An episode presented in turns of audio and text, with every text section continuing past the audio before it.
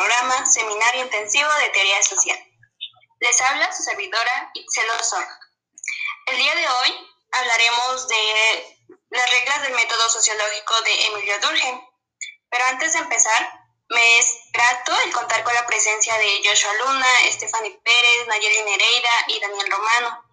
Todos ellos son estudiantes del quinto semestre de Psicología de la Universidad Autónoma de Tlaxcala.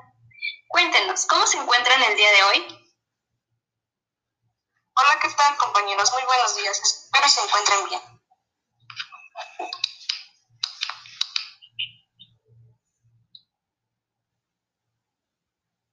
Buenos días compañeros, espero se encuentren bien. Es un placer trabajar con ustedes. Buenos días compañeros, gracias por esta invitación y esperamos formar un buen equipo. Buenos días, es todo un honor estar con ustedes. Al contrario, es todo un gusto contar con ustedes en esta transmisión. Y bueno, sin más que decir, comenzamos. Eh, ¿Pueden comentarnos un poco más sobre Durkheim y su método?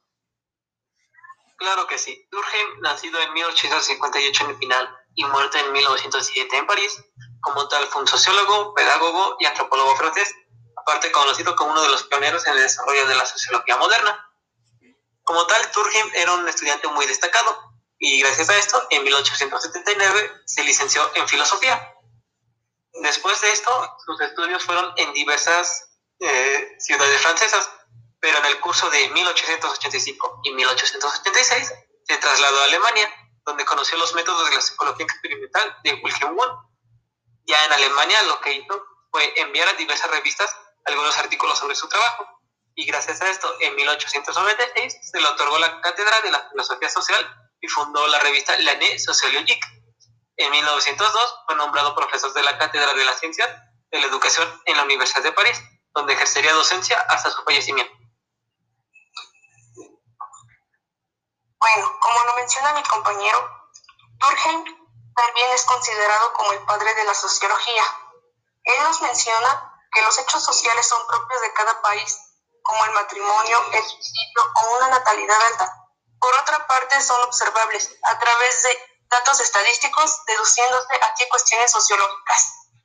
Él también toma en cuenta seis reglas que deben de ser plasmadas para poder tomar en cuenta un hecho social y estos deben de ser externos a las personas. Deben de ser observables y deben de estudiar hechos sociales que cuantifiquen cuántas personas viven en la misma situación. El hecho debe de ser diferenciado de hechos patológicos.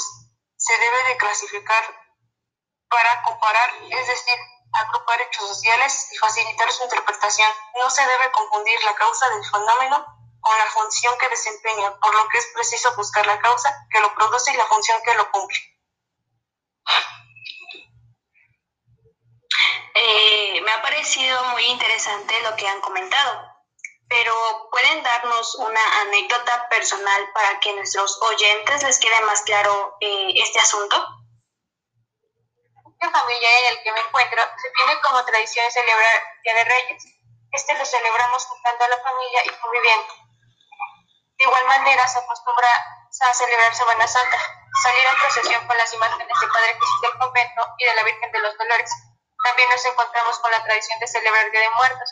Este se celebra del 28 de octubre al 2 de, noviembre, en el cual se acostumbra a poner un altar a los difuntos y se colocan tamales, muchos y comida.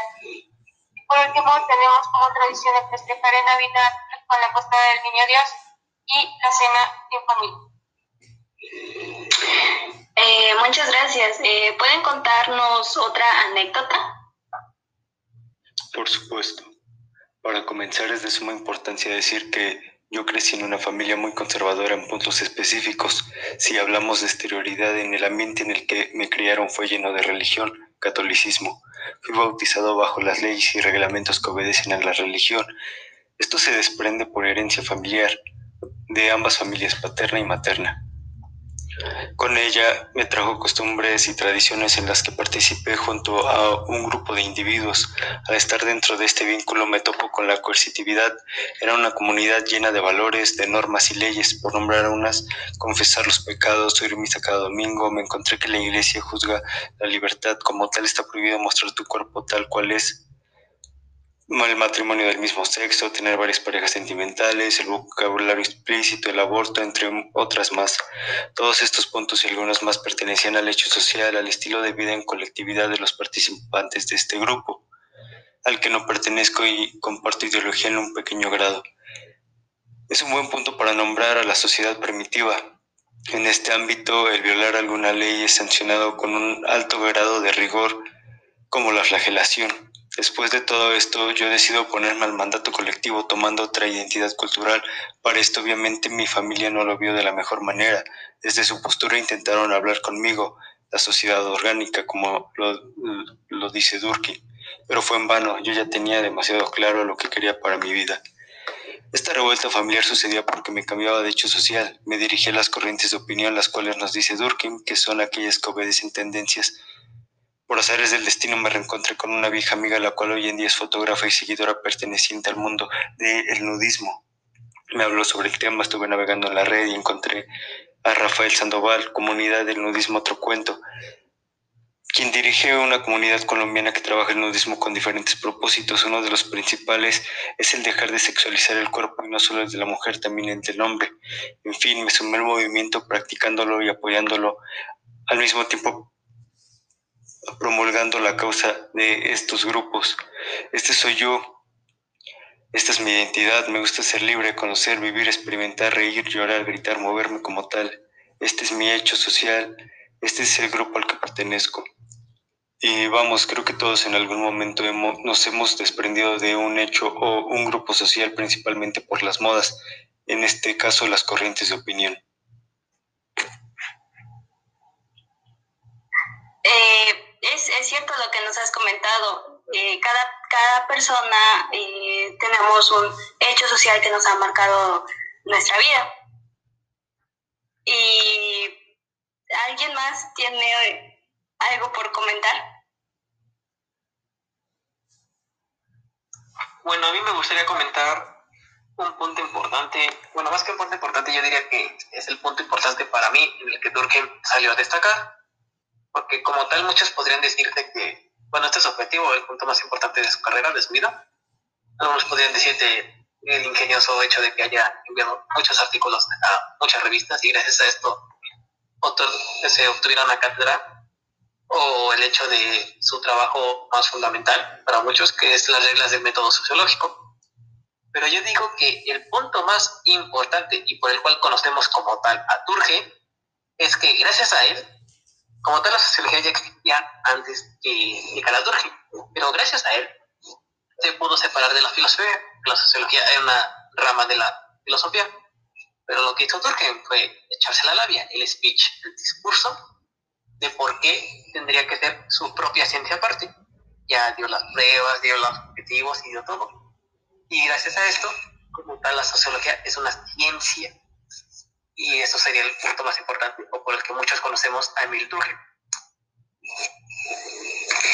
Eh, eso es totalmente cierto y bueno, eh, fue un honor escuchar sus opiniones y conocimientos sobre este tema que es muy importante e interesante para los oyentes de este programa.